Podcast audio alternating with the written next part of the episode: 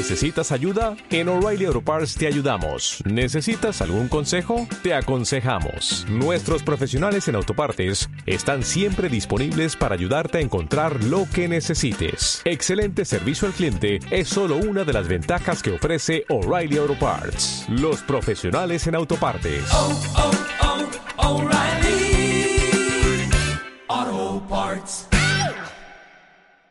En Radio Castilla-La Mancha, ¡Silencio! ¡Silencio! ¡Cámara! Callarse un momento para que se me oiga bien. ¡Acción! estamos de cine. Amigos, siempre recordaréis este día como el día en que... ¿Estás listo? ¡Oh, sí!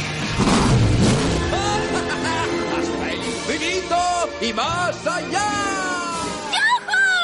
¡Lo hemos conseguido! ¡Oh, capitán, mi capitán! ¡Oh, capitán, mi capitán! Con lluvia, con sol, con nieve, con hielo, la función debe continuar. ¡Soy el rey del mundo!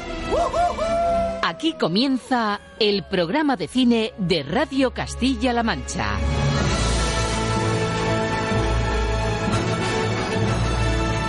Presenta Roberto Lancha. Muy buenas a todos, ¿qué tal amigos, señoras, señores? Bienvenidos a un nuevo capítulo de Estamos de Cine cargado de preguntas e interrogantes interesantes a los que queremos dar respuesta en la próxima hora de radio. La primera de todas ellas viene justificada porque estamos en un momento clave del año, el momento de la criba final de los grandes premios y por eso nos preguntamos, por ejemplo, ¿Qué opciones reales tiene Almodóvar y su dolor y gloria de reconquistar los Goya y volver a Hollywood? ¿Se ven optimistas en la productora El Deseo? A pie de sala lanzaremos más preguntas. ¿Por qué un potente estreno de Disney ha adelantado las Navidades en las salas de toda España? ¿Qué sugestivo thriller español ha supuesto el gran salto interpretativo de Mario Casas? Y otra más sobre estrenos. ¿Por qué la película francesa de la semana se convierte de golpe en rival directo de Dolor y Gloria en los premios europeos y también en los Oscars? Y hay más cuestiones. En una semana clave de votaciones en el seno de la Academia, ¿cómo viven los creadores de un cortometraje esta fase de visionados y de selección final? ¿Tienen alguna forma de promocionarse, hacerse eco de la calidad de su producto? ¿Hay muchos nervios en este último paso antes del veredicto?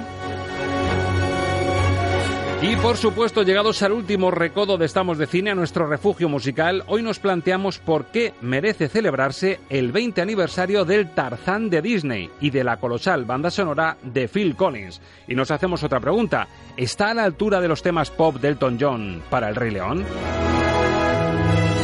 Pues sí, amigos, la verdad es que son muchas preguntas, pero te adelanto que vamos a tener respuesta a todas ellas gracias a nuestros protagonistas de hoy. Apunta, Agustín Almodóvar, al que vamos a tener cara a cara esta vez recién llegado de Los Ángeles. Al crítico Alberto Lucchini, que ya tiene listo análisis y veredicto para Frozen 2, para la película española Adiós y para la francesa y aplaudida Los Miserables. También nos esperan los responsables de un sensual cortometraje que se titula Xiao Xian cuya calidad y magnetismo le han convertido en una de las producciones que espera colarse en los Goya. Y como no, Ángel Luque, nuestro experto en música de cine que va a convertir hoy el diván de la música en la espesa jungla en la que se forjó la leyenda musical de Tarzán. Muchas incógnitas como escuchas, muchas soluciones y una hora de radio por delante para ponerte al día y para compartir las ganas que tenemos de contarte todo lo que hemos preparado y anunciado. La radio es el medio, el cine la excusa perfecta. Todo listo en la gran sala de cine de la radio de Castilla-La Mancha. Hoy animamos al mejor simio de la selva, hijo de hombre, a unirse a nuestro grito de guerra. Señoras, señores, bienvenidos a una nueva entrega de...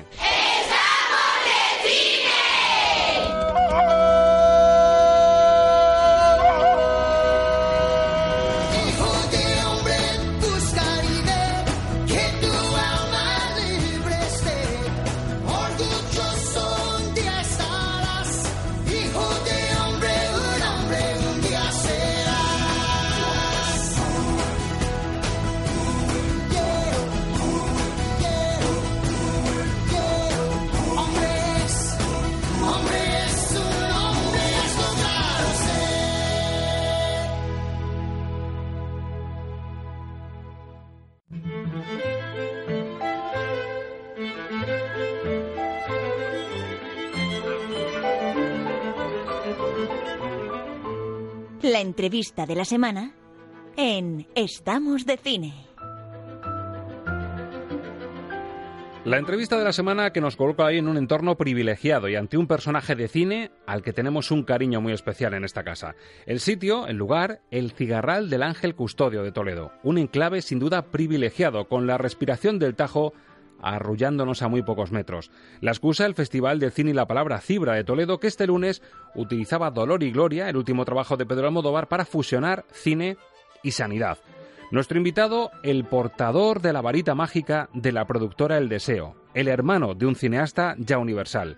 Agustín Almodóvar fue la primera entrevista con la que hace más de tres años comenzó la aventura de Estamos de Cine. Yo me alegro mucho siempre que hay un programa dedicado al cine, porque creo que, que está bien que eh, hacer información y que bueno y los aficionados que puedan seguir todos los detalles, ¿no?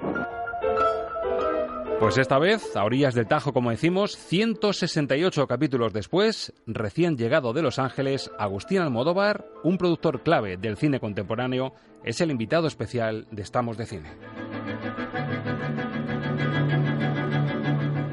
Pues esta vez cara a cara, Agustín Almodóvar, muy buenas. Hola, ¿qué tal? ¿Cómo estáis? Bueno, ya has escuchado, eres como nuestro mentor. Fuiste nuestra primera entrevista, nos deseaste mucha suerte y desde entonces la verdad es que todo han sido buenas noticias, mmm, buena audiencia, un premio reciente que vamos a poder anunciar. O sea que ha sido como hada madrina, tienes mano, ¿eh? Oye, pues cómo me alegro de haberos traído tan buena suerte. Como hada madrina nuestra y de un tal Pedro Almodóvar también, porque hay que reconocer que mmm, la trayectoria de Pedro va muy ligada a lo que tú has hecho un poco entre bambalinas como productor. Eh, y además estáis en un momento dulce y muy bueno, ¿no? Sí, la verdad que mi trabajo con Pedro ha sido exactamente acompañarle y darle apoyo en, algo que ha hecho muy difícil, que son casi 40 años de, carrera, de una carrera además muy honesta, muy, muy honrada consigo mismo, con, el ímpetu que él tiene como artista. Y yo creo que, he tenido, pues eso, la, virtud y el placer también de acompañarle en todo ese, tray ese trayecto tan, tan maravilloso, ¿no? Hace tres años hablábamos contigo, disfrutábamos de esa entrevista y estaba, era la época de Julieta, estabais moviéndoos entre bambalinas también para que todo saliese bien. Y mira por dónde este año estamos a las puertas de cumplir un sueño que es volver a Hollywood. Minuto y marcador ahora mismo de las posibilidades de Dolor y Gloria. Sabemos que queda el filtro más fuerte, ¿no? Cuéntanos un poco el calendario que tenéis en mente. Pues mira, estamos esperando el, el próximo 16 de diciembre se hice la lista corta de los de las películas que van a competir para, para los Oscars. Esa lista corta está formada por nueve o diez títulos, que es una primera criba antes de la criba definitiva, que son los cinco nominados. ¿no? Entonces, bueno, ese primer paso nos dirá si realmente estamos en la carrera al Oscar o no. Te tengo que decir que estoy recién llegado de Los Ángeles con Pedro y la verdad que estamos en todas las quinielas. Pero bueno, nos hace ilusión, pero no nos queremos hacer ilusiones porque la competencia, como siempre, es muy grande, hay muy buenas películas por todos los sitios, pero lo que sí es que la presencia y la visibilidad de la película en, en América es muy, muy importante y yo creo que eso nos, nos beneficia. El pálpito que tenéis es que hay muy buena acogida y al ser un legado tan personal de Pedro, al ser un director con ese sello de autor que tanto gusta en Estados Unidos, veis posibilidades de que, de que se pueda un hueco, ¿no? Pues yo creo que sí, sobre todo lo que recibimos, repito, sin querer, porque llevamos ya mucho tiempo en este oficio y sabemos que lo peor que hay es creerte que eres favorito, que porque luego también te puedes decepcionar mucho, ¿no? Pero la verdad es que lo que hemos recibido en muchas proyecciones que hemos hecho con académicos o con gente de prensa o incluso las, las publicaciones que estamos viendo en medios profesionales en Estados Unidos es raro que no aparezcamos siempre la foto de Pedro y de Antonio, incluso también como mejor actor, eh, en todas esas predicciones que se hacen exactamente en esta época, ¿no? Pero bueno, luego la realidad nos, informará si realmente se cumplen esos vaticinios, ¿no? Esto, Agustín, es un poco como el deporte, que a un Indurain o a otro ciclista le toque un Indurain, que a un Ronaldo le toque un Messi. Tú imagínate el año pasado en vuestra categoría, el nivelón que hubo con Roma y con Cold War, hubiese sido una barbaridad eh, tocaros ese año. Este año Estamos este sábado con el estreno de Los Miserables, la francesa, que hablan fenomenal de ella, pero también depende mucho de los rivales que tengas ese año. Muchísimo. Yo el año pasado me alegré mucho de no competir, porque realmente tanto Cold War como Roma son dos obras maestras. De hecho, conocemos a los dos directores, hemos promocionado en, Madrid Roma porque también somos muy amigos de Cuarón y nos parecen dos obras maravillosas. Hombre, estar a su lado también implica que estás también en, esa pomada mundial de películas escogidas. Pero yo prefiero no, no haber tenido que competir con ninguna de las dos, ¿no? Películas, por otra parte, con una trayectoria por festivales maravillosa, ¿no? Y este año, la verdad que mm, ha- hay buen cine también. Hay que decir que Los Miserables es una película que llamó mucho la atención en su presentación en Cannes. Eh, no hablemos de, de Parásitos, una película que está siendo un fenómeno mundial también muy, muy importante. Entonces, eh, sigue siendo un año bueno. Pero bueno, vamos a ver que de momento hay partido, que es lo importante, ¿no? Bueno, y Joaquín Phoenix y su Joker podían haberse esperado otro año también para, para dar la campanada, ¿no? Pues también, también, la verdad que es una película fenómeno. Joker viene del, del cine comercial, que no te lo esperas, ¿no? Porque normalmente yo cada año lo que más me gusta es la selección que hay para mejor película extranjera, ¿no? Que hay una calidad, porque hay cuatro o cinco obras maestras, fácilmente porque también han salido de, de los principales festivales europeos, ¿no? Y normalmente la selección comercial a mí me deja más frío, ¿no? Me, me parece más convencional. Pero este año con una película como el Joker es un año muy especial también en la, en la digamos, en, los- en las grandes categorías, ¿no? De película y de actor, ¿no? Y es curioso, Agustín, venimos de, entre el año pasado y este, mm, directores, grandes directores del momento, entre ellos Pedro, directores con ese sello de autor que se están abriendo un canal, se están abriendo el alma. Lo hizo Cuarón con Roma, lo ha hecho Scorsese con El Irlandés, lo ha hecho Tarantino con Érase una vez en Hollywood y lo ha hecho Pedro con su Dolor y Gloria, que viendo la película da la sensación de que o se ha reinventado o, parece un legado final, como que habéis tenido un punto de inflexión ahí muy fuerte en el deseo. Pues, pues tienes, tienes razón con la, con la lista que acabas de citar. Es un poco, yo creo que hay una necesidad en los directores, digamos, de la vieja escuela y donde, que como a mí no, les gusta el cine, el cine clásico y el cine de la gran pantalla, yo creo que es una llamada de atención sobre lo que puede estar en este momento, en un momento crepuscular, ¿no? Que es el cine que entendemos, el cine en la gran sala, en la gran pantalla, como, como experiencia colectiva también, frente a este otra invitación al consumo que es el, el consumo doméstico, ¿no? A través de todas las pantallas de múltiples tamaños, incluido el móvil incluso, ¿no? Yo creo que aquí hay una llamada de atención, yo creo que esa especie de, de a corazón abierto que todos estos directores muy apreciados por su audiencia están haciendo, yo creo que en el fondo hay una especie de llamada subliminal al espectador, es decir, aquí estamos, creemos en el cine y vamos a seguir haciendo cine porque es en lo que nos va la vida, ¿no? Pues ojalá que tanto a Pedro como a ti, al deseo, este proyecto, todo lo que pueda venir y todo el run run que hay ya, os sirva para coger fuerzas y que sigamos viendo a Pedro haciendo cine. ¿Nos das algún titular? Eh, ¿Tiene en mente cositas? Pues tiene en mente dos cosas. De hecho, eh, Pedro es una persona muy trabajadora. Trabaja todos los días del año, se levanta, tiene, eh, tiene sus varios proyectos abiertos y en este momento está trabajando con dos historias. Yo detecto siempre cuál, cuál va a ser la siguiente. De momento no sé cuál va a ser, pero lo que sí puedo decir es que el año que viene habrá rodaje de Pedro.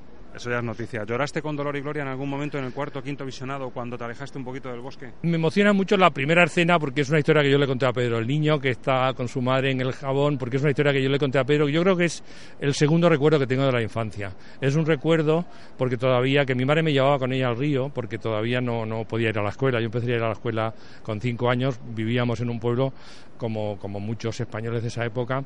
Y, cuando me veo ahí es, maravilloso lo que ha hecho Pedro con ese recuerdo que yo le conté a él de cómo mi madre me ponía a jugar.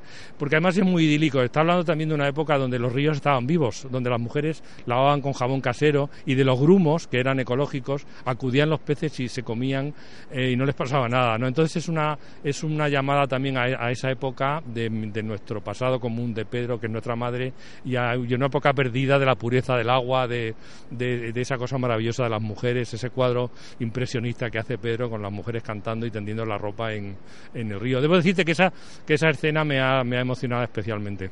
Pues maravilloso que nos lo cuentes aquí a, orilla del Tajo, en Claro. este Cigarral del Ángel en Toledo. Gracias Con a este Fibra, ruido. con este ruido de fondo de- del río de la vida. Agustín, ha sido un placer, lo fue la primera vez hace tres años, lo vuelve a ser ahora cara a cara. Toda la suerte del mundo. Muchísimas gracias. Entonces nos fue bien, a ver si seguimos así. Muy bien, espero que nos veamos antes de tres años para daros buenas noticias. Que vaya todo muy bien. Muchas gracias, Agustín. a ti, muchas Hasta gracias. siempre. ¿Llevas mucho sin ir al cine? ¿Ni recuerdas tu última película? No te subestimes. En CMM Radio te hacemos recordar cuánto te gustaba estar de cine. Estamos de radio. Estamos de cine.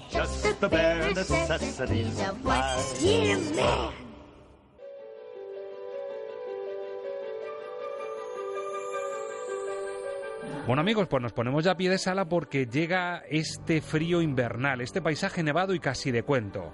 Con el sello además de Disney. Disney que nos acerca prácticamente y nos adelanta la Navidad a las salas de cine.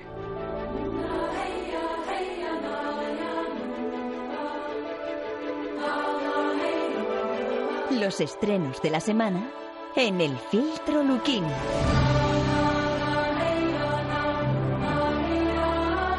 Con estos ecos tan propios del sello Disney también en lo musical, pues recuperamos nombres como el de Elsa, como el de Anna, Christoph, Olaf o Sven. Con una pregunta base sobre la mesa. ¿Por qué nació Elsa con poderes mágicos? La respuesta la vamos a encontrar en la segunda parte de Frozen. Alguien nos está llamando. ¿Quién es? ¿Debería entender eso? Los gigantes son enormes. Intenta no gritar. La magia es atrayente. Sin ti puede que se deje atrapar por ella. Yo creo en ti, Elsa. Más que en todo y en todos.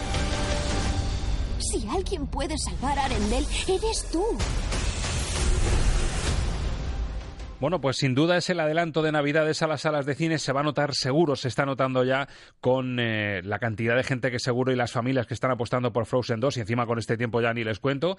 La pregunta es cómo mm, habrá encajado la crítica el regreso de Frozen y el regreso de Disney, que deja de lado por fin los remakes en carne y hueso, en acción real de sus clásicos y vuelve otra vez a la animación, a la animación, además la más reciente que le ha traído muchísimos éxitos. Alberto Luquini, muy buenas.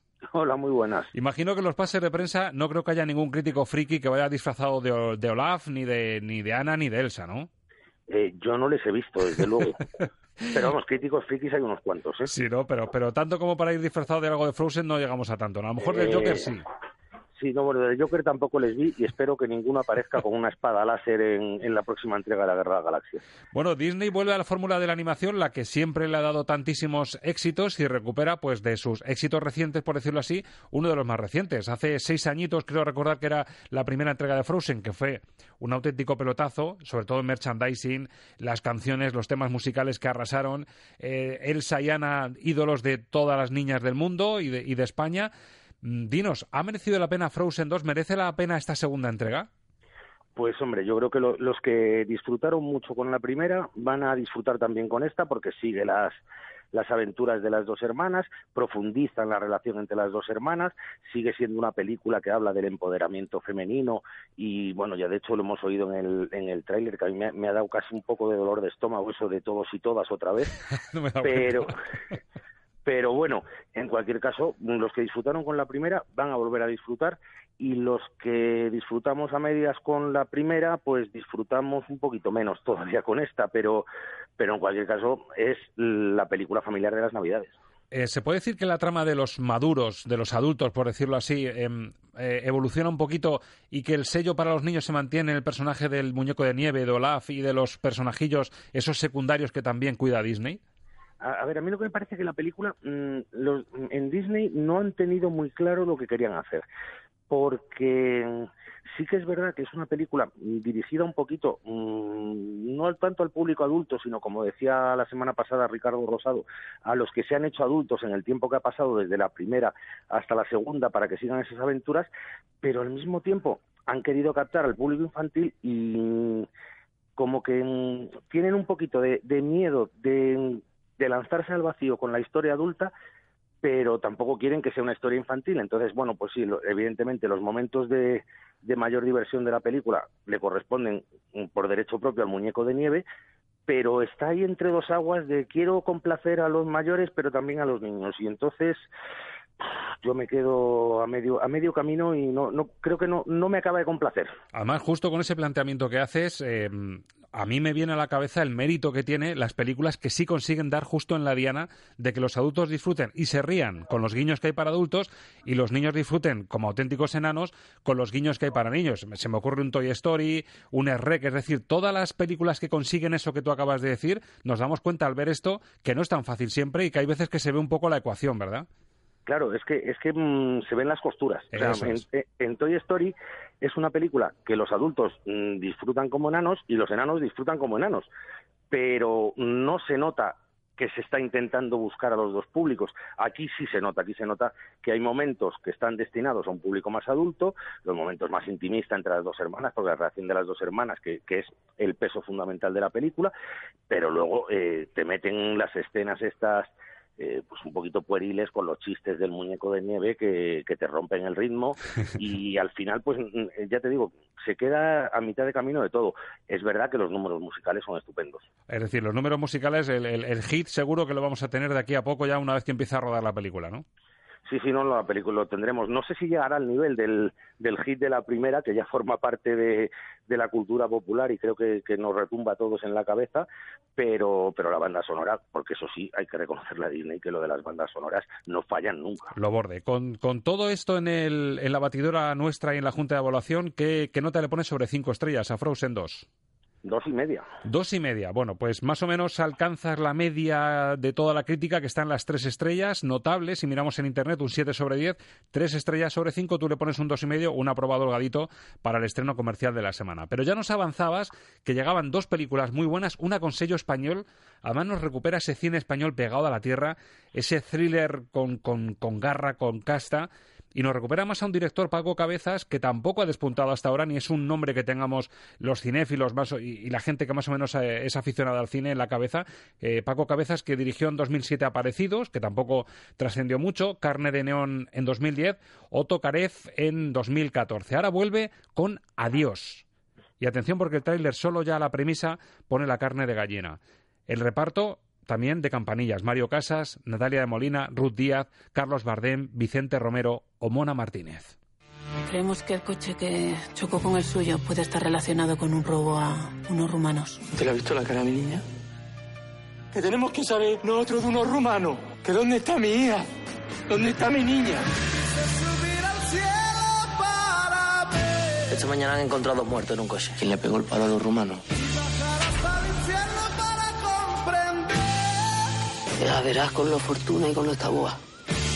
Y si se lavan las manos ya veremos qué hacemos. No voy a parar hasta encontrarles. Pero tienes que parar, Juan. ¡Todo el mundo fuera! ¡Vamos! Eli, nunca te fíes de un Santos. Más chavales, creo que está haciendo una vergüenza a mi niña.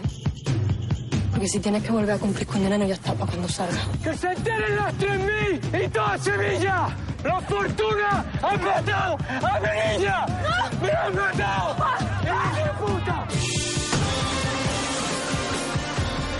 Mario Casas, desgarrado, es Juan, un preso en tercer grado y padre de familia, logra un permiso para asistir a la comunión de su hija en Sevilla y la tragedia, eso que se cruza. Y qué curioso, yo viendo el tráiler, Alberto, recordaba lo que te decía yo el otro día de Madre de Sorogoyen, que te decía, bueno, esta película para el que es padre, la carga sugestiva que tiene que tener es tremenda. Y me decías, no, es que esa es la intención, pero le sale mal. Pero aquí, desde luego, el que sea padre y vea esto, tiene que pasar un rato en la sala mm, de agarrarse a, a- a- a- a la butaca, ¿eh? Bueno, es que en realidad la película lo que cuenta es la historia de un padre y una venganza de un padre, o sea, que le han que le han matado a una hija. Lo que pasa es que, bueno, hay mucho más en la película, afortunadamente. Es un, un intento de Paco Cabezas de hacer cine de género al, al estilo hollywoodien- hollywoodiense. Hace un cine negro eh, tremendo, con, con muchísima violencia, rodado en las, en las 3.000 viviendas de Sevilla, que es el, el barrio más salvaje de, de España y, que le dejaron, curiosamente le dejaron rodar allí, eh, según nos cuenta él en, en una entrevista, porque había dirigido a Nicolas Cage en Tocaret y como conocían a Nicolas Cage le dijeron, ah, tú eres el que dirigió a Nicolas Cage, pues venga, te dejamos que entre al barrio. Eh, eso lo- nos lo cuenta en la entrevista, es muy divertido. Y, y bueno, es, es, cuenta una historia de traiciones, de engaños, con policías corruptos, to- todo en la línea del, del cine negro americano clásico y, y como tú decías, hay un, hay un repartazo que, que a mí mm, me llama la atención sobre todo porque mm, creo que Mario Casas hace la mejor interpretación de su carrera y lo digo así rotundamente, hablando con un acento sevillano absolutamente creíble y encima vocalizando, que tiene un mérito terrible a poner un acento sevillano y vocalizar y que se te entienda. Mm, O sea, eh, bueno, la, la película es eh, tremebunda y desde luego los padres lo vais a pasar un poquito mal. ¿eh? Por eso lo decía, yo solo con ver el tráiler se me, se me pone la carne de gallina y además me recuerda a ese thriller español, como te decía yo, muy pegado a la tierra, muy nuestro, y me recuerda, por ejemplo, a películas como Grupo 7, me recuerda a El Niño, eh, A Tarde para la Ira, es ese thriller que, que tanto éxito ha tenido en los últimos años. Sí, es ese, ese cine de género del thriller y fíjate que curiosamente todas las películas, casi todas las películas que has citado se desarrollan en Andalucía, además. Eso es, eso es. O sea, parece como que Andalucía es la, la tierra sin... Bueno, y no quiero hablar de lo que ha pasado esta semana con los seres y esas cosas. Sí, está un poquito pero de parece, moda, sí. parece que es como la tierra sin ley de España, ¿no? Y, y bueno, pues claro, este, eh, este escenario de las 3.000 viviendas que, que la gente que, que ha estado dentro de allí me ha dicho que me ha contado cosas que, que son tremendas de lo de, las semiviviendas, pues es un escenario perfecto para una historia de, de luchas entre clanes familiares, eh, pues lo que digo, de, de policías corruptos al estilo de un Richard Widmark de los años 40 y, y una historia tremebunda con un final tan tremebundo como se merece una historia así. Bueno, o sea que hasta el broche es bueno, incluso la promoción de la película viene muy fuerte, además como, como lleva el respaldo de Movistar, de Televisión Española, de la claqueta de Sony, eh, se está viendo bastante publicidad en torno a esta película. Entre eso y que yo creo que por lo que me dices el boca a boca va a funcionar, puede ser una de las pelis españolas del año, ¿eh?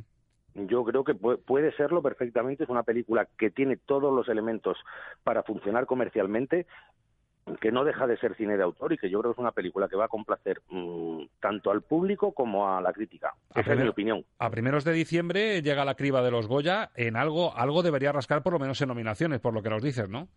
Yo creo que debería rascar, pues, por ejemplo, mm, en, mi, en, mi, en mi opinión, debería rascar en, en actores secundarios, desde luego Vicente Romero y Ruth Díaz, Díaz se lo, Y- se lo deben por tarde para la ira que se quedó la pobre a las puertas, ¿eh? que, que además se lo deben y, y a mí mm, que nunca he sido precisamente muy fan creo Mario que Casas. Mario Casas en este caso sí se lo merecería Bueno, pues ya, ya teníamos casi seguro a Mario Casas y a, y a Bardem, prácticamente seguro.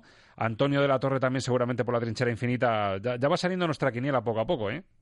Sí sí bueno Antonio de la Torre por la trinchera infinita y Carra Lejalde no y nos Carrale olvidemos, Jale por Unamuno. Pues mira, ya, tenemos la terna prácticamente hecha, ¿eh? porque desde luego lo de Carra Lejalde yo ya me he puesto el patrimonio vamos. Sí, sí. bueno, pues además va a ser protagonista de Estamos de Cine la semana que viene, porque le, le- le vamos a ver mañana mismo gracias al Festival de Cine La Palabra Cibra, así que eh, la semana que viene, si todo va bien, tendremos a Carla Lejalde en, en Estamos de Cine. Bueno, notas para Adiós. La verdad es que no hay la unanimidad que yo me esperaba cuando nos hablaste también de ella, porque bueno, para gusto de los colores, por ejemplo, en Cinemanía, que suele puntuar bastante bien, le ponen solo dos y media, sin embargo, en IMDB le ponen un 7 sobre 10, y en Film Affinity roza el 6, un bien. Tú le, le pones una nota más poderosa a Adiós, ¿no? un tres y medio Tres estrellas y media sobre cinco para Adiós, la última película de Paco Cabezas que con esta sí que va a dar que hablar. Y la otra maravilla que nos adelantaba Alberto Lucchini hace una semana es una de las películas que se va a convertir por su calidad y por el impacto que está provocando en una de las claras rivales a mejor película extranjera en los Oscar y por lo tanto supuesta rival directa de Dolor y Gloria de, de Almodóvar. Es Los Miserables, además salía a colación en la entrevista que hemos mantenido con, con Agustín Almodóvar, una película francesa dirigida por Larry Lee, eh, que dirigió a viva voz en 2016, y el corto Los Miserables, que es un poco también el génesis de este Los Miserables, en la cual vamos a encontrar drogas, un barrio muy peculiar de París, pero también guiños a la gran obra de Víctor Hugo. Acabas de llegar, pero así llevamos 10 años. Solo podemos hacer que nos respeten. Tíos, tíos, ya están aquí, vamos. ¿Crees que os respetan? Os tienen miedo, nada más. ¿Qué pasa? ¿Te han robado el león? Sí. Presiona a los niños, hay que encontrar el león. ¡Para! ¡He dicho que pare! No evitaréis la rabia y los gritos. ¡Joder! La putada es que nos ha grabado un dron. ¿Qué dices de un dron? Hay un chaval inconsciente. Podemos cargarnos a la poli con este vídeo. ¿Cuál es vuestro problema? ¿Cuál es vuestro puto problema? ¡Yo soy la ley! Pues otra película intensa, con sello francés, con un sello muy pegado a la calle también, a la tierra, eh, premio del jurado execuo en el último Festival de Cannes y nominada a Mejor Película, a Guión y Premio Discovery también los premios de- del cine europeo. ¿Por qué te ha llegado tanto Los Miserables, Alberto? Bueno, vamos a ver, Los, Los Miserables eh, es una película que llega sí o sí por una razón muy sencilla, porque transmite verdad, refuma verdad. Entre otras cosas porque eh, el señor este que, que la dirige, la Dili, es un director de origen, de origen maliense, eh, que vive en uno de los suburbios de París que retrata la película, aunque él ya se dedique a hacer cine y tenga una, una, carrera, sigue viviendo en esos suburbios y sabe lo que cuenta y lo cuenta desde el corazón. O sea, lo que cuenta es el día a día de una comunidad que vive al margen prácticamente de lo que es la sociedad francesa, tienen sus propias leyes y sus propias normas y eh, su enfrentamiento cotidiano con los policías que se supone que tienen que mantener el orden allí, pero que lo único que se dedican es a echar gasolina al fuego. Eh, de hecho, la película eh, en determinados momentos recuerda mucho a Training Day, aquella por la que le dieron el Oscar Sí. a, a Denzel Washington, porque cuenta la historia de un policía novato cuyos compañeros le enseñan a cometer todo tipo de iniquidades y delitos para mantener la ley en lugar de para mantener la ley como Dios manda. Eh, bueno, la película, mm, los personajes son todos de carne y hueso, todo es creíble y, y es emocionante desde principio a fin. Mm, Que quede claro, mm, siempre hacemos nuestro aviso a, a los espectadores Hacemos servicio que, público. que para nada es una película que adapte Los Miserables de Víctor Hugo, es decir, tiene el espíritu de Víctor Hugo de mostrar a las clases desfavorecidas, se desarrollan algunos escenarios donde se desarrollaba la novela de Víctor Hugo, pero no es para nada una adaptación de la novela de Víctor Hugo. Correcto, sí, esto porque tiene- además en el propio tráiler, en la publicidad, eh, se compara efectivamente con Training Day, aquella maravillosa película de, de Denzel Washington y Ethan Hawke. Se compara con la serie de Wire, por eso del mundo de las drogas, y también se dice que tiene esos guiños a Víctor Hugo y a Los Miserables, pero que no es una adaptación, una, una apuesta de actualidad de, de la gran novela de Víctor Hugo. No, no, para nada, ni una actualización ni una adaptación. Ajá.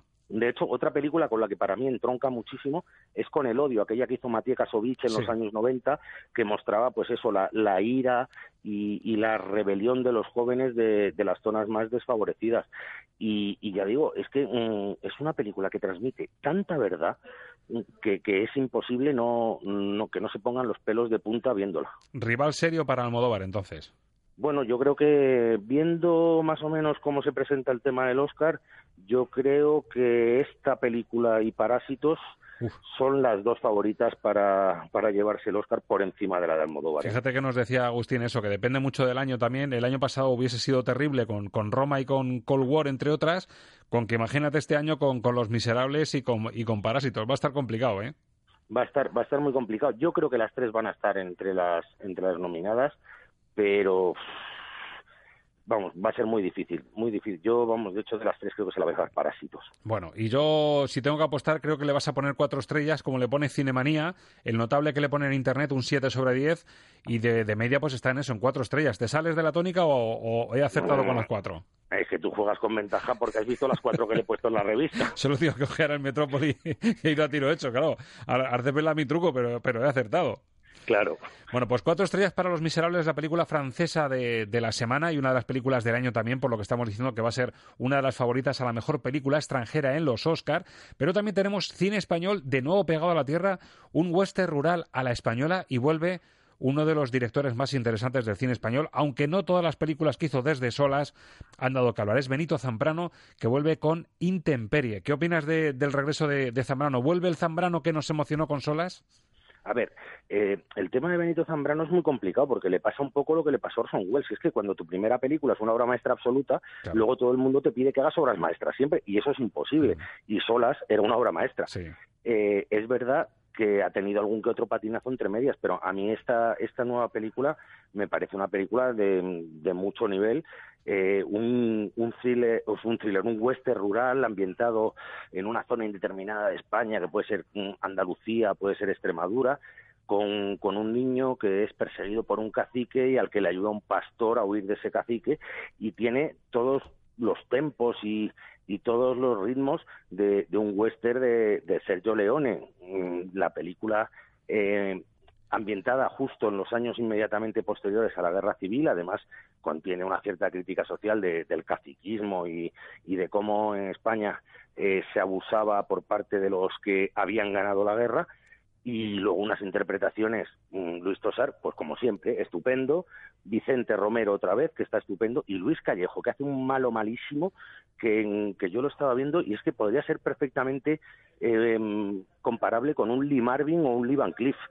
Eh, bueno, pues es un, una película que está muy bien. No llega al nivel de obra maestra de Solas, pero está muy bien. Bueno, lo peor de Intemperie, al contrario que Adiós, eh, va a ser que no va a tener la promoción que está teniendo, ni la repercusión, ni las- el número de salas de exhibición de, de que las que va a tener Adiós, ¿no?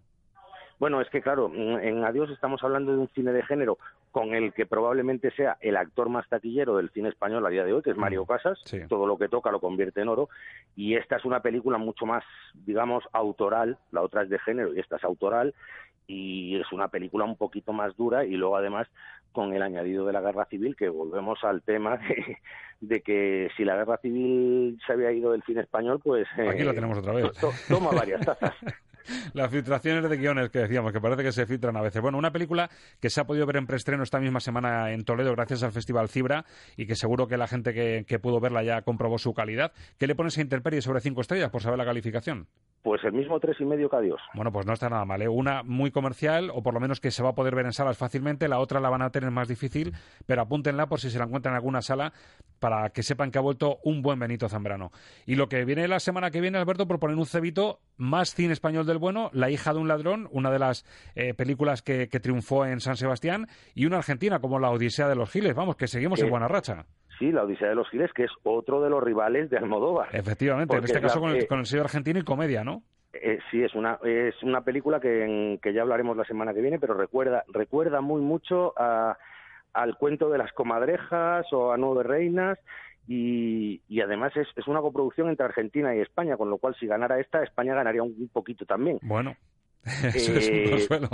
Eh, pero bueno, vamos, vamos a ver qué es primero qué pasa con las nominaciones, pero sí, tenemos esas dos películas y llega otra película que es que, que promete ser una de las sorpresas del año, que es Puñales en la espalda. Bueno, o sea que, que además que tenía un reparto, no recuerdo ahora mismo el reparto, pero, pero era gente de peso, ¿no? Pues es un reparto encabezado por Don Johnson y mm, una docena más de actorazos que viene con unas críticas de Estados Unidos mm, que la han puesto por las nubes y que es como una especie de, de historia de Agatha Christie sobre misterios que, que todo el mundo que la ha visto mm, de momento dice que es la revelación del año. Qué gustazo. Pues a disfrutar de lo que tenemos este fin de en las salas y en pantalla y el fin de que viene, pues como ya escuchan ustedes, más y ojalá que mejor. Alberto, qué gustazo poder hablar de, de buena racha de películas un fin de semana tras otro. Pero, pero además de verdad, ¿cómo, ¿cómo gusta hablar de buenas películas? Efectivamente, pues lo comentamos y lo pulsamos la semana que viene. Feliz fin de. Igualmente. Hasta luego, Alberto.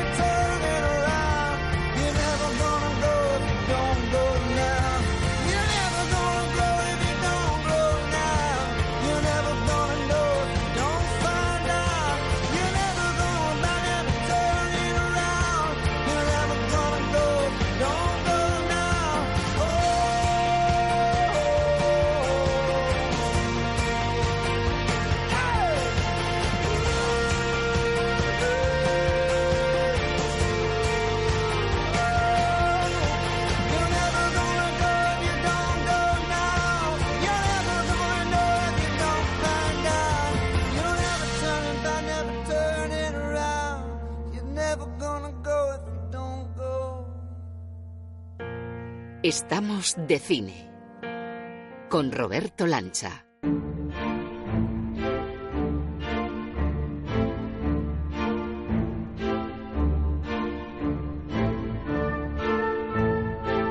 Si hablábamos eh, con Agustín Almodóvar de las opciones a premio de Dolor y Gloria, estos días son centenares de directores y de creadores del mundo del cine los que están redoblando esfuerzos para tener opciones en los próximos Goya. A primeros de diciembre, recordamos, la Academia hace la selección de los trabajos nominados y hoy hemos querido conocer cómo lo están viviendo algunos de esos creadores y cineastas que quieren estar en la lista final.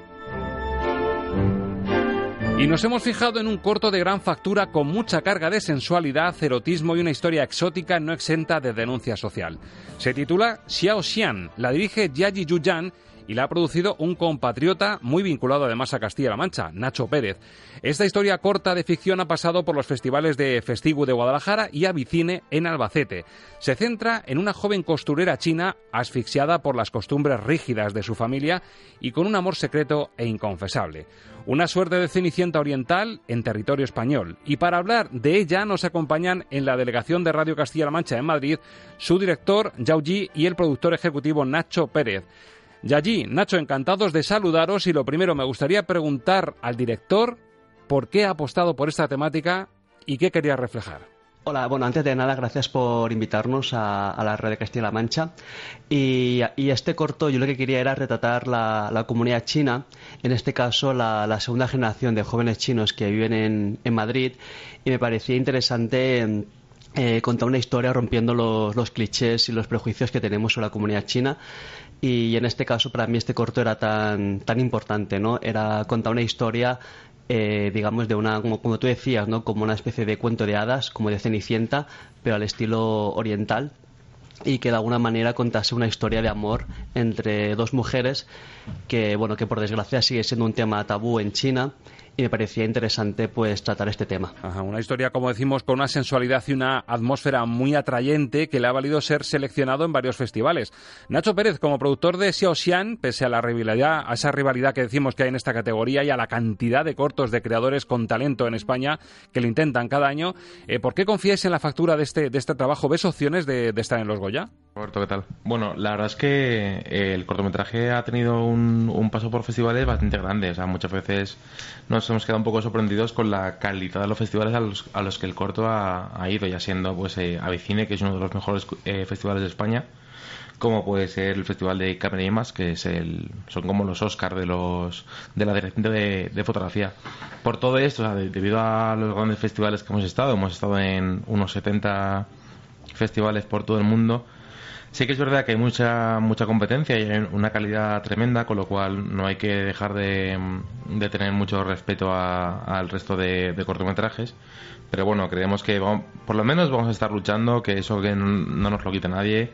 Eh, creemos que podemos estar ahí, pero bueno, es, es, complicado. Bueno, es un hecho que la competencia es feroz. Yaiji, ¿hasta qué punto en estos últimos días clave de votaciones, como decimos, os podéis mover para que el corto gane opciones? ¿Qué herramientas tenéis para dar a conocer que tras un título que nos suene extraño y exótico como es Xiaoxian, a la vez eh, tenga muy buena propuesta? Eh, yo creo que por un lado la ventaja que tiene Xiaoxian, o sea, obviamente hay una calidad enorme ¿no? del resto de los cortos, pero yo creo que Xiaoxian lo que destaca es que es un corto muy diferente, como tú comentabas, ¿no? a nivel atmosférico, que tiene una estética oriental, incluso el título es diferente, creo que todo lo que envuelve al, corto hace que sea diferente y, novedoso, por decirlo de alguna manera, eh, y creo que eso sería una ventaja. Y ahora lo que estamos intentando es hacer mucho ruido en las redes sociales, eh, bueno, Instagram, Facebook, Twitter, en todas las redes sociales que hay. Y, también la posible también salir en, los medios que podamos para que llegue a la mayor cantidad de, gente posible. Y, además de eso estamos intentando pues que, que, la gente lo vea, que lo comente y bueno el corto está disponible en Filming para que lo puedan para que lo puedan ver eh, y además también tenemos el tráiler, también tenemos como eh, muchas imágenes, también tenemos una página web del corto que es ausian.es donde hay más información.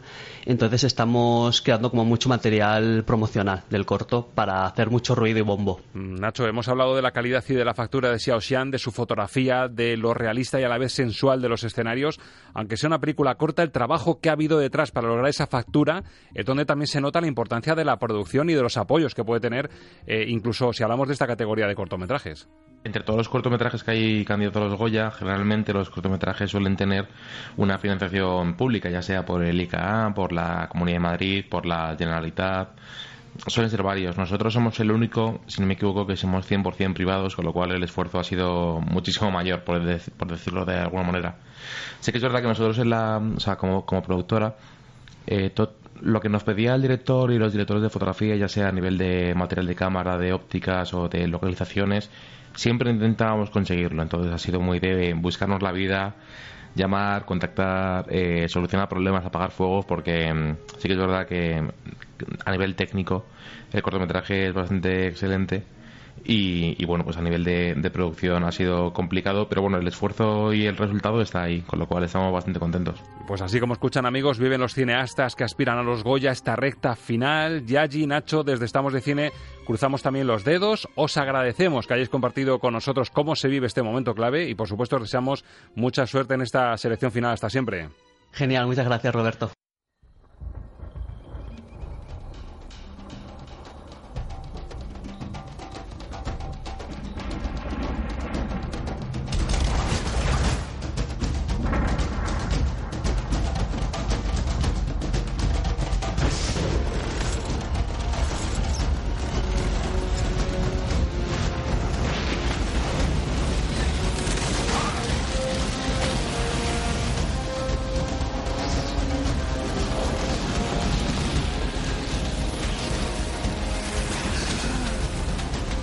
Estamos de cine con Roberto Lancha.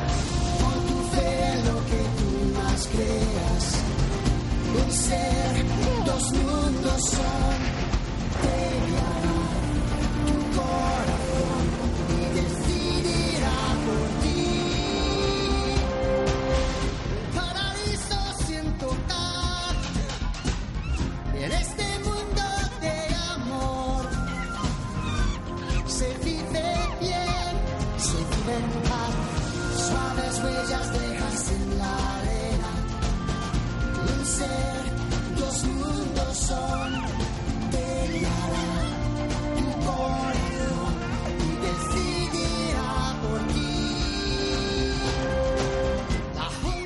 Pues en la jungla estamos, Ángel Luque, muy buenas. Nosotros- muy buenas, estamos en donde nos pille, ¿eh? Si nos pilla en la jungla, la jungla, el desierto, nos viene bien todo. Además, mezcla sea. de dos mundos, como canta Phil Collins en español, que estábamos comentando qué mérito tiene que un señor como Phil Collins, con esta pedazo de banda sonora que hizo hace justo 20 años, celebramos el 20 aniversario de Tarzán, año 99, y le debíamos al hilo de Frozen. Lo fácil es Todo. decir, pues hablamos de Frozen claro. Pero bueno, nosotros nos hemos fijado en Tarzán porque queda poquito de año, es su 20 cumpleaños, y oye, sin ser una de las grandes películas de Disney, pero en lo musical, esta banda sonora es una joya. Sí, yo creo que, hombre, yo creo que no es, no es eh, descabellado decir que Tarzán fue musicalmente hablando la gran sucesora del Rey León.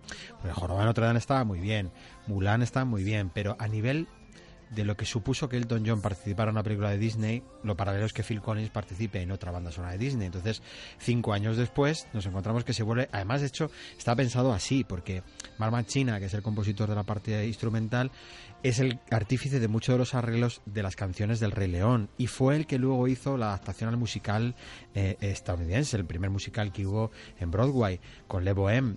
Marma China fue el que le dio vida al Rey León realmente a nivel de arreglos musicales, con lo cual se vuelve a contar con el mismo porque el propósito es muy similar, ¿no?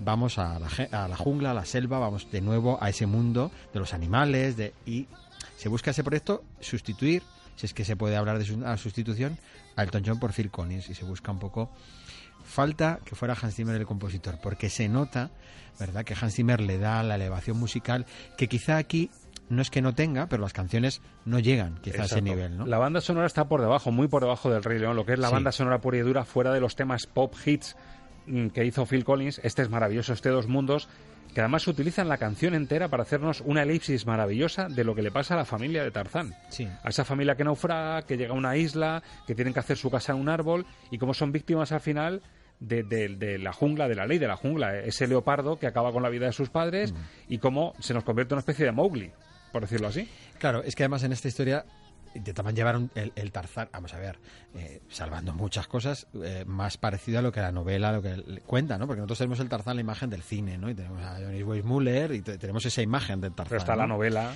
Claro, entonces la novela sí que se acerca más a ese personaje de Mowgli. Tiene ciertos paralelismos, efectivamente, con el libro de la selva. Y tiene también paralelismos con el Rey León, También, eh, en la también, historia en muchos sí. momentos. Y claro, para Disney era mm, encontrar de nuevo pues un filón en algo que ya habían trabajado, con lo cual se apuesta por un estilo de banda sonora similar, aunque no llega a la altura musical de lo que fue el Rey León, porque el Rey León, tanto en lo instrumental como en lo, vocal, es espectacular. Aquí se convierten en grandes éxitos los temas de Phil Collins, pero traspasan la película. De hecho, hay mucha gente que escucha esta canción como un éxito de Phil Collins y no como de la banda sonora de No, Tarzán. Sofía. Pues es muy bonito verlo en el arranque de la película, mm, que para eso Disney a veces se pasa de esquemáticos. Yo creo que es una película muy esquemática y lo que decías sí. tú, que es de- estructura lo que es el libro, eh, es prácticamente un resumen, una sinopsis de lo que es el libro, muy esquemática, y utiliza la música para hacer esa carga visual elíptica en la que te ha resumido una historia que podría dar para dos horas, te la ha resumido en los tres minutos que dura la canción. Pero a diferencia, por ejemplo, de una elipsis tan espectacular como la de App, eh, eh, eh, esto es un resumen. Lo de App es una elipsis cinematográfica Eso es, eso es. bien hecha. Esto es resumen, esto, esto es picadito para que, que no Sí, ocupe mucho va- tiempo. Como hacían en las series antes, ¿no? En el capítulo anterior. Es Exactamente. un poquito unos fragmentos. O sea, es llevar una cosa muy rápida, ¿no? Tú lo comparas con esa elipsis de App y te das cuenta de lo que es una obra maestra eh, guionizada perfectamente y llevada al dibujo animado. Y esto que, bueno, que estaba bien, pero que iba buscando más un gancho comercial, ¿eh? Más que otra cosa. Bueno, pues en la jungla nos sitúa esta canción, este choque de dos mundos, el mundo del que venía Tarzán, ese niño pequeño que se ve abandonado en, en- en esa isla, en esa jungla, después del naufragio de sus padres y de la muerte de sus padres, es adoptado por una familia de, de gorilas, empieza a evolucionar, una especie de Simba, una especie de Mowgli, y vemos a un hombre, a un niño que se mueve como un mono, pero en realidad es humano. Y es el tema que has elegido para, para abrir fuego, para abrir sección, nuestro cumpleaños, nuestro homenaje a Tarzán con el sello de Phil Collins.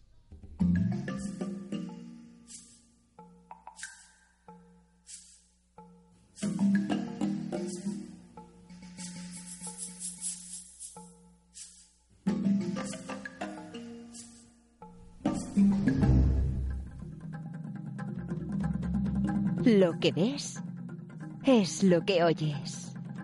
Música para soñar cine con Ángel Luque.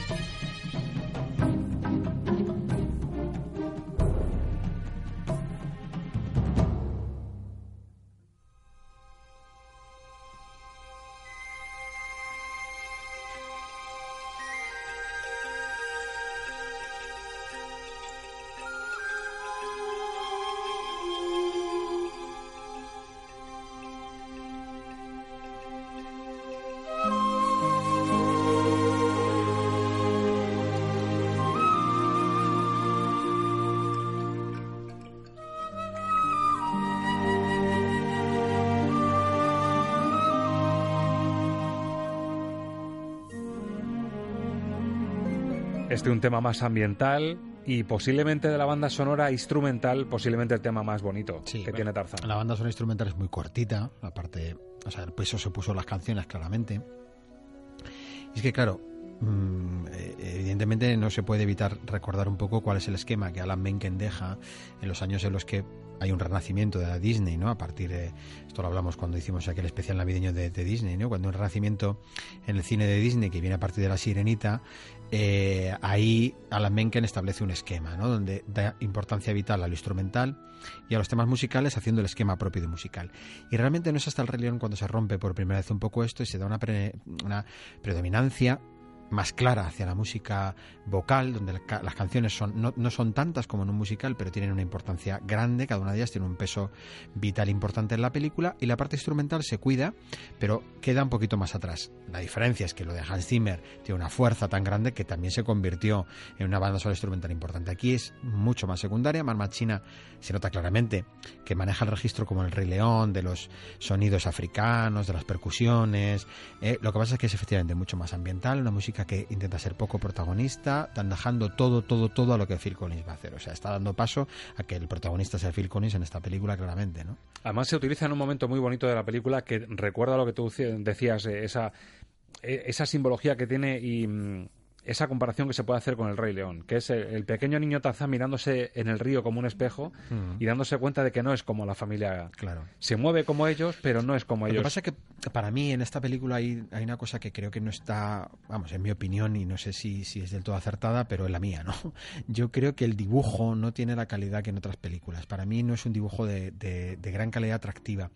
Y es verdad que cuando uno ve, por ejemplo, eh, la Pixar, no se da cuenta que la Pixar nace con una intención muy clara también de embellecer el dibujo, cuando no se estaba encontrando, se había perdido un poquito. O sea, es que ni siquiera el dibujo del Rey León es un dibujo de gran calidad. O sea, a mí no me parece que es una película visualmente muy atractiva. Es, visualmente atractiva por el guion, por la música, por cómo es toda la película. Pero el dibujo no es una cosa...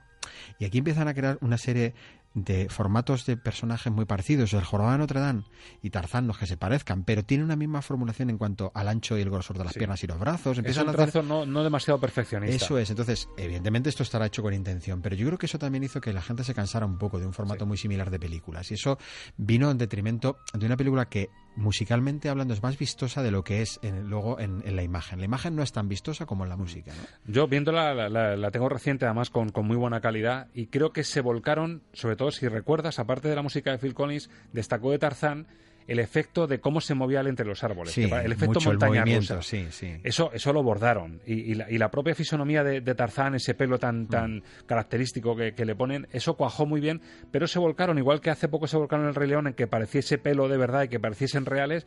En Tarzán yo creo que el, el reto era conseguir meterte en la piel de Tarzán cuando, cuando iba de árbol en árbol, esa sensación de montaña rusa. Yo siempre he dicho que la famosa flecha del Robin Hood de Kevin Costner hizo mucho daño, porque a partir de ahí todo se movía, que una cámara la que te ibas moviendo tú, es. como si fuera... Cámara subjetiva total. Eh, to- Entonces eso en, el, en la animación se empezó a meter mucho en estos, en estos años, ahora como que han frenado un poquito y ya no lo hacen tanto, y ya se va buscando de nuevo una especie de filmación, como si estuviéramos contemplando de otra manera, aunque tiene sus momentos de acción, pero hay películas como esta donde se cargó en esto, que está muy bien, pero que mm, eh, hay veces que si no metemos más en el guion, si no metemos la emoción que por ejemplo tiene el Rey León, al final eso se te queda en pura anécdota, no, no te termina de llenar, de llenar del todo. Y de hecho, nunca eh, yo me he encontrado con niños que digan que una de sus películas favoritas es Tarzán. Es difícil encontrarlo, ¿no? Cuando es un personaje muy atractivo. ¿eh? A mis hijos les sorprendió, hacía muchísimo, la pequeña no la había visto, la mediana la recordaba, pero... Lejanamente. Exactamente, y, y recuperarla le- les, les mantuvo enganchados, ¿eh? A los falta me digas que al mayor le gustó mucho, ¿eh?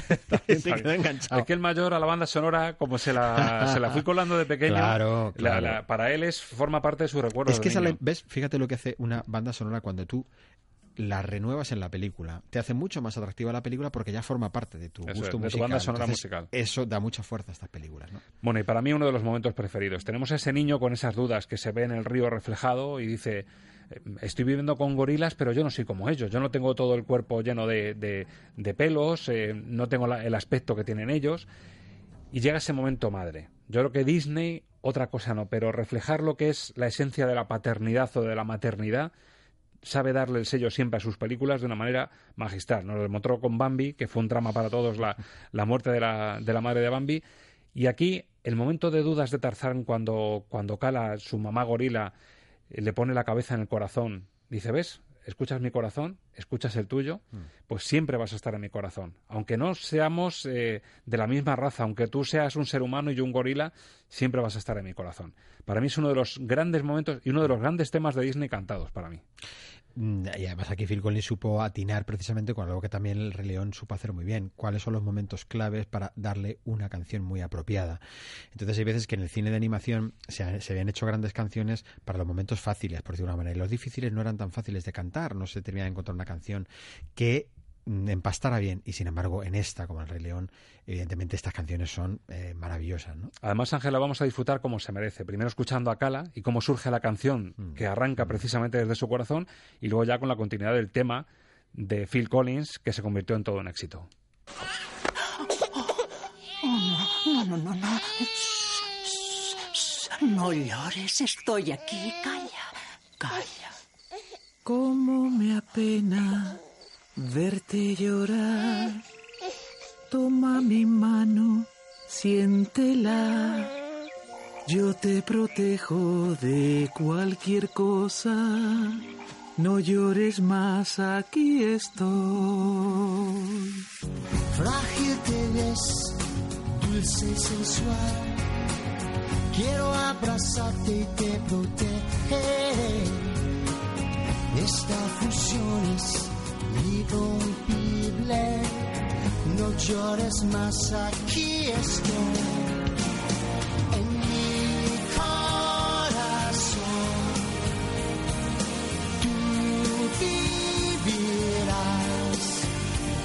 Desde hoy será y para siempre amor.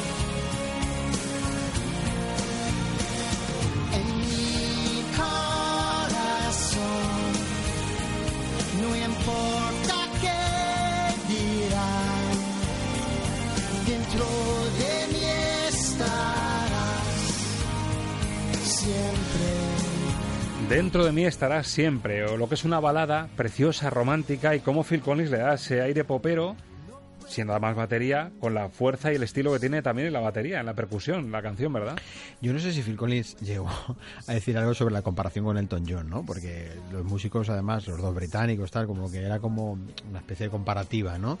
Yo creo que eh, Phil Collins supo darle a esta, a esta banda sonora una frescura donde se ve realmente que para él hay como una implicación también en la película. fue un reto fue un reto importante. y de hecho las canta mucho, o sea, eh, Elton John las canta, pero no forma parte de su repertorio tan habitual. ¿eh? Phil Collins sí que las incorporó como parte de lo que es su música, como si hubiera sido un tema de Está orgulloso. vamos, de, de- de su grupo histórico mítico, parece que, que hubiera sido uno de los temas de Génesis, ¿no?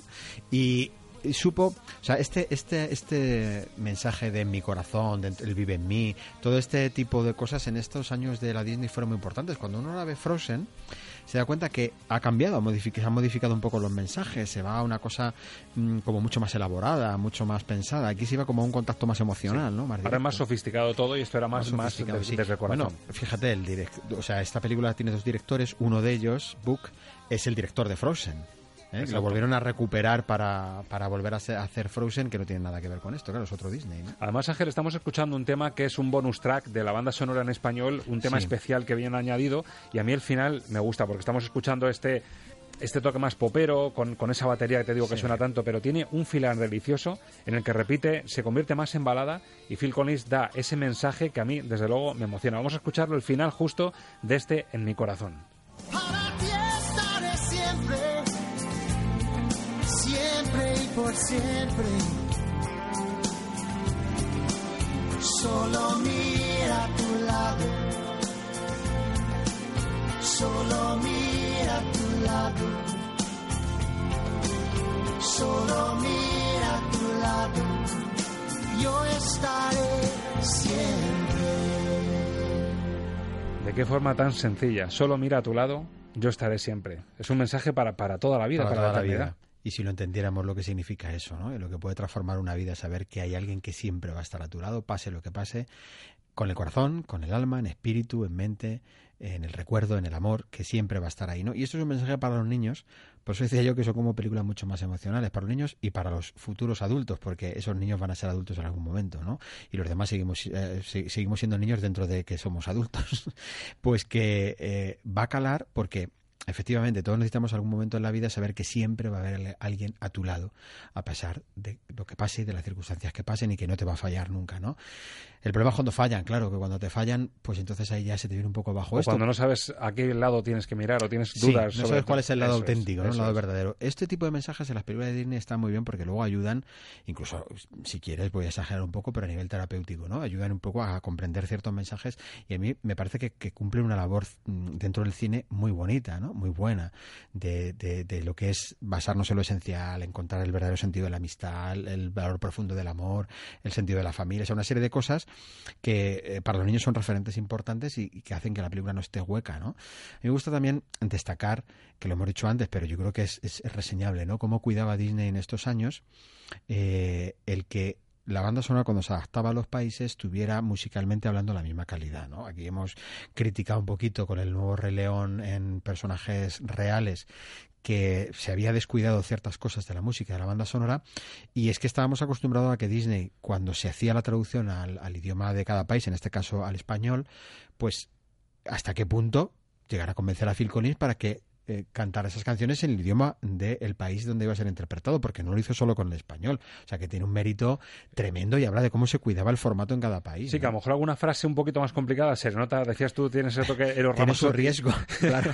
pero, pero, pero cala más el mensaje a los Sí. niños que todavía no manejan inglés, aunque eso cada vez es más, más común ya que ya empiezan a manejar el inglés, pero el dejarles eh, yo estaré siempre a tu lado, que se lo entienda tan bien, mm, llega más la canción y el mensaje. Sí, y además es que, como decíamos con las del Elton John, cuando se han hecho otras versiones, lo dijimos con, pues con, con las del nuevo Rey León también, es decir, a ver, es que hay canciones que están hechas para el tono, están hechas para la voz, de quien las compuso porque tiene un estilo muy especial. Es decir, Elton John y su estilo, tú puedes cantar otro cantante, evidentemente, y le dará una nueva vida, pero tú te das cuenta que el fondo de esa canción está hecho para Elton John y la de Phil Collins son muy suyas. Entonces te das cuenta que es que la voz de Phil Collins empasta con este sonido, ¿no? Vamos a dejarle que cante en su Eh, idioma venga, ya. Cuando A por Tarzán descubre que efectivamente hay seres extraños, pero que son como él. Esos seres extraños son los seres humanos, es Jane y toda esa expedición que llega a la jungla donde está Tarzán y, y- y su familia de gorilas, y él descubre que hay extraños que son justo como él, strangers like me.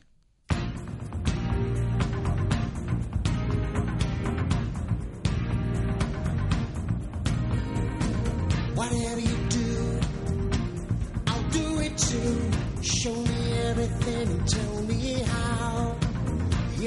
Something, and yet nothing to me. There's so much to learn. It's all so close and yet so far.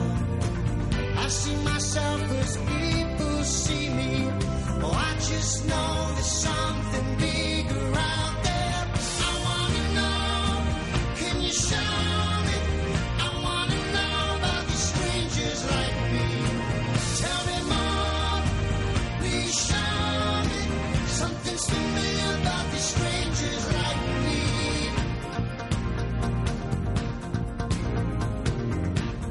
Pues la demostración de un muy buen tema pop con un ritmo frenético buenísimo. Y no es de las que más eh, recuerda uno de la banda sonora No, de Tarzán. no, por eso Seguramente me- te por viene eso Mi Corazón, te viene así. Dos Mundos, te viene Hijo de Hombre que vamos a escuchar en un momentito. Pero este Strangers Like Me no te viene tan fácilmente. Y es un, es un temazo, ¿eh? Es un temazo, sí, no fue de los que tuvo éxito porque además, claro, en aquellos tiempos se encargaban también de promocionar un poco muchas de estas canciones antes incluso de la película para que fueran ya éxitos antes. De la manera cuando los niños iban a verla al cine es que ya se la sabían.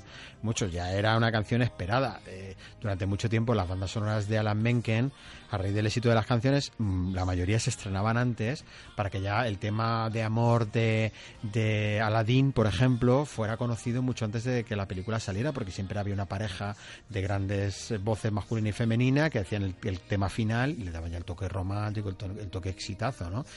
Y, por ejemplo, con estas eh, de Phil Collins ya muchas se fueron anticipando. Esta es una de las que pertenece al elenco que nos hizo conocida, pero por eso mismo me gusta escucharla, porque son de las que quedaron ahí en un segundo plano y hablan de ese sentido del pop un poco más fresco que tiene Elton John. Elton John es como más elaborado, más recargado incluso, si quieres. Eh, Phil Collins siempre ha sido como mucho más esto, más popero, más rítmico, más y que maneja muy bien la percusión, claro, como batería le Sí. sabe dar un ritmo muy apropiado y además ese otro de los temas que utilizan para contarnos cómo, cómo Jane le pone al día Tarzán de quién es, de- Mm. del ser humano que es y a qué mundo pertenece.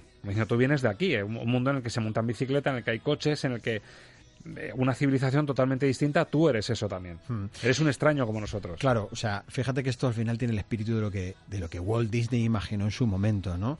Eh, las películas, para que sean aguantables para los niños, cuando hablamos de un largometraje, tienen que llevar canciones que hablen de lo que está pasando en la historia. Es como un principio muy básico que todos entendemos, pero mm, realmente fue, fue Walt Disney el que se dio cuenta de que esto era la fórmula para intentar hacer películas largas, no cortas.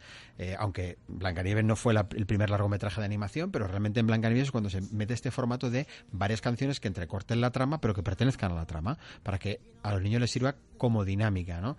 Fíjate quién iba a decir cuando uno ve Blancanieves que luego íbamos a llegar a gente como Phil Collins o Elton John cantando en estas, ca- en estas películas, ¿no? Casi nada. Tema instrumental ahora, gorilas. Estamos ya eh, en el corazón de la jungla y ese objeto, oscuro objeto de deseo que tiene la expedición eh, con la que llega Jane a, esa jungla, que el objeto de deseo son los gorilas, entrar en la pomada de los gorilas y este es el tema instrumental que, digamos, envuelve, a la familia auténtica de Tarzán.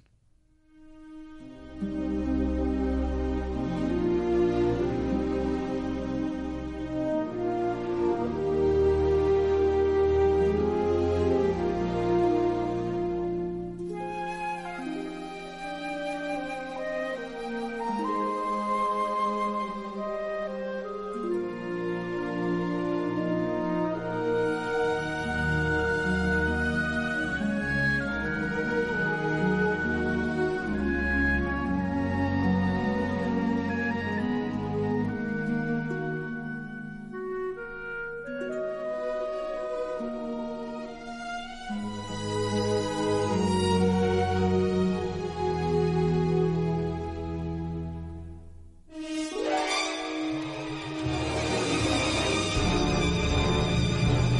Pasamos de la magia de descubrir ese mundo oculto en el que aparecen todos los gorilas al momento del peligro, le- digamos la sombra del hombre que quiere acechar y quiere conseguir, quiere sacar tajada económica de ese descubrimiento. Mm.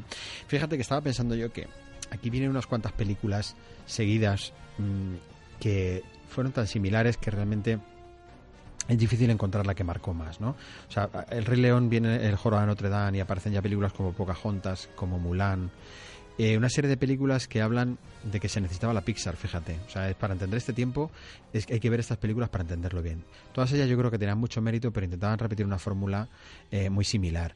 Eh, y claro, musicalmente hablando, en esta la diferencia es Phil Collins con respecto a las otras, pero mm, he puesto el tema antes instrumental para que viéramos cuando se intenta dar el toque africano, porque prácticamente cuesta luego ya encontrarlo. Ya se va a un formato de banda sonora que queda muy empobrecida, muy, muy tópica. convencional. Más convencional. Cuesta encontrar, darle la personalidad, ¿no? Y este, por ejemplo, es un tema que también tiene una parte aquí destacada que es la que estamos escuchando, pero no termina de tener la garra que tuvieron otras de, de Disney, hasta que no aparecen las de Pixar y ya se mete Michael Giacchino, ya se, se mete Randy Newman y se meten todos estos y le dan un vuelco absoluto a esa banda sonora, ¿no?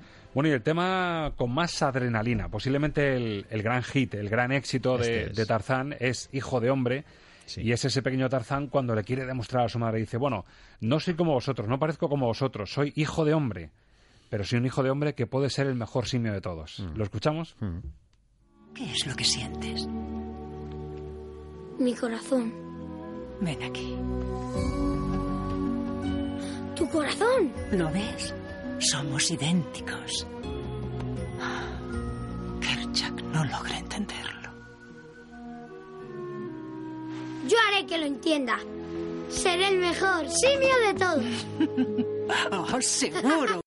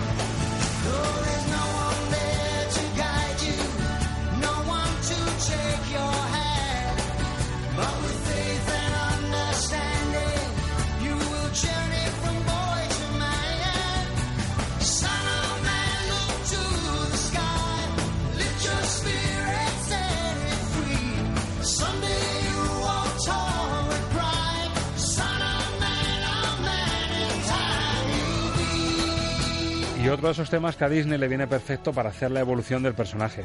Y vemos cómo el niño se convierte en un hombre Eso y en un héroe prácticamente de la jungla. Mm, Esas transiciones que muchas veces en las películas de animación hay que hacerlas así, porque si no sería un aburrimiento. En el Rey León fue Hakuna Matata, donde se nos convierte Simba en, en un león ya maduro y adulto, y aquí con, con hijo de hombre. que eh, la dinámica de la película funciona muy bien este tema, es decir, hay que reconocerle que es de, de- de las cosas que eh, no puede fallar, es decir, si tú tienes una canción de este tipo, si haces una buena evolución con imágenes Y es la dinámicas, que usan para el efecto montaña rusa que te decía yo antes, de la cámara Eso subjetiva, es, y parece que es. eres Tarzán por los árboles. Funciona bien, eh, se utiliza ese recurso que gusta mucho en ese momento y, y funciona bien. Pero a mí al final me da una sensación de que es una película que le cuesta mucho tener un hilo conductor eh, bien, bien, bien hilado, valga la, la redundancia. O sea, como que tiene muchos momentos, eh, pero luego la suma de todo Es no muy produce. esquemática Claro. y luego falla Disney una cosa que no suele fallar, que es en los secundarios. Sí, Venimos de un Rey León en el que tienes sí, sí. a Pumba, tienes a Timón, tienes a Zazú, tienes eh, a Nala. Y aquí es que, claro, eh, el gorila, la gorila jovencita con el pelo encrespado y el elefante que ponen Sí, de comodín no es que no funcionan. sí. No No son funcionan. graciosos y no funcionan. Y, y los, los secundarios de Disney son históricos y una película sin buenos secundarios no funciona. Y es así. Y en todas ha aparecido. Me veía hace poco el Robin Hood de los años 70 que es esa época mm, quizá de la peor cita de Disney, y hasta en esas, que son muy flojas y que de dibujos son bastante reguleras, hay un, un secundario maravilloso que es la serpiente, ¿eh? que es el, eh, segundo de a bordo del Rey Juan, que es una maravilla. Y dices tú, si es que hasta en estos años peores y malísimos tienen muy buenos secundarios. Y es verdad que en estas, en Hércules, mm, fallan un poquito los secundarios. ¿no? Hay unos secundarios Se ven las ¿no? de que son el relleno y como no cuadre, un- los secundarios de Disney suelen ser maravillosos como en toda gran película, pero en estas que son... Fíjate, venía del Jorobado de Notre Dame, que las gárgolas sí que les quedaron bastante bien y fueron bastante asumibles ¿no? en, esa, en esa película. Y aquí, efectivamente, no acertaron, es que no tienen prácticamente ni gracia. Acertaron muchísimo con, con Hijo de Hombre, el, el gran temazo, y hasta qué punto decía Ángel Luque que formaba parte ya del repertorio de Phil Collins y que estaba orgulloso de sus composiciones, que luego lo que hemos elegido para cerrar es una auténtica delicatessen. Es Phil Collins en directo interpretando uno de sus grandes éxitos de, de Tarzán. Además lo presenta, es un concierto en París, un concierto en 2004, en el cual lo ofrece como una sorpresa al público. ¿no? Tengo una sorpresa muy especial, es una especie de regalo, una delicatessen, y ya anuncia que es eh, el tema En mi corazón de Tarzán. Tú fíjate, está en un concierto de Phil Collins y que te regala este tema. Pues fíjate, a ver si lo viéramos, hombre, nosotros. Escuchamos su presentación a ver qué tal le salió la versión en directo. Vamos. You'll Be My Heart, eh, En mi corazón, Phil Collins en directo desde París año 2004. Du film Tarzan. Il s'appelle You'll Be in My Heart.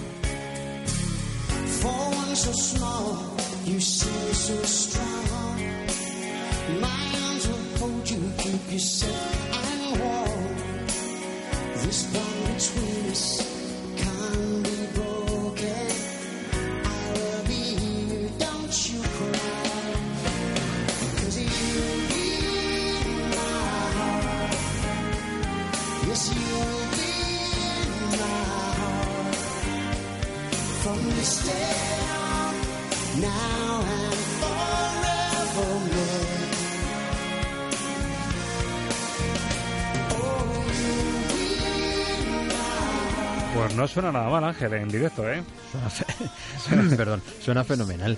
Eh, y es que, claro, esta gente también, cuando hace directos, evidentemente estamos hablando de un nivel eh, que está por encima de. en Estamos fin, hablando, no sé si eran ¿no? 10 músicos, a lo mejor 10 músicos, más luego un coro eh, de mujeres y hombres de color, que ya sabemos que dan otro nivel, a lo mejor de 4 o 5 personas haciendo los coros a Phil Collins. Es decir, que cuidó este tema y dijo, "Mm, lo voy a sacar brillo en directo como se merece. La verdad es que me cuesta decidir si entre esta o Hijo de Hombre cuáles son las que la, la que más me gusta de las dos, ¿no? Porque yo creo que esta tiene esa parte de balada, ¿no? Que, que queda muy bien. La otra es la parte dinámica, la parte más eh, más eh, divertida, por decirlo de alguna manera, más popera. Pero esta parte de tema de balada mm, me parte el corazón entre cuáles de las dos me gusta más. Sí, porque el fondo es precioso, pero encima el formato que le da y este ritmo tan agradable de escuchar hace que sea muy escuchable. Y la letra. Y la letra. La letra de la canción es muy bonita. Es muy bonita. Ángel, yo me quedo con el mensaje de Cala. Eh, solo tienes que mirar a tu lado, yo estaré ahí siempre. Yo creo que es el mensaje claro que nos deja la sección El cumpleaños de Tarzán. Mm. Yo creo que un cumpleaños bien celebrado, merecido, ¿no? Es una película que cumple 20 años, que parece que fue ayer. Yo me acuerdo perfectamente cuando fui a verla al cine. Y, y parece que fue ayer, luego la he vuelto a ver otra vez y, merece la pena recuperarlas y recordar estas películas que no son de las que más se suelen poner, aunque bueno, Tarzán siempre ha estado ahí porque es un personaje que, muy- que es muy cinematográfico, ¿no? Y, y siempre forma parte de, de las historias que entretienen, ¿no? Pero mm, recordar la, la banda sonora a raíz de que estamos con el estreno de Frozen 2 yo creo que viene muy bien porque siempre ver de dónde venimos y hacia dónde vamos nos ayuda a entender la evolución de las cosas y el porqué, ¿no? Escucha, yo en una semana sé a dónde voy a mirar, a qué lado voy a mirar y espero que estés ahí. Yo también espero que cuando mire a mi lado también estés ahí. Gracias, Ángel. Gracias. Amigos, señoras, señores, pues es un mensaje muy bonito, muy esencial. Mm, mira a tu lado y nosotros vamos a estar ahí siempre. A lo mejor no hace falta mirar, hace falta sintonizar la radio de Castilla-La Mancha, buscarnos en iBox, estamos de cine, ponernos cuando usted prefiera y estaremos siempre a su lado. La radio es compañía y si encima lo potenciamos con el cine y con la música, pues imagínense el resultado. Gracias por saber escuchar. Feliz semana de cine. Adiós. Eh, eh, eh.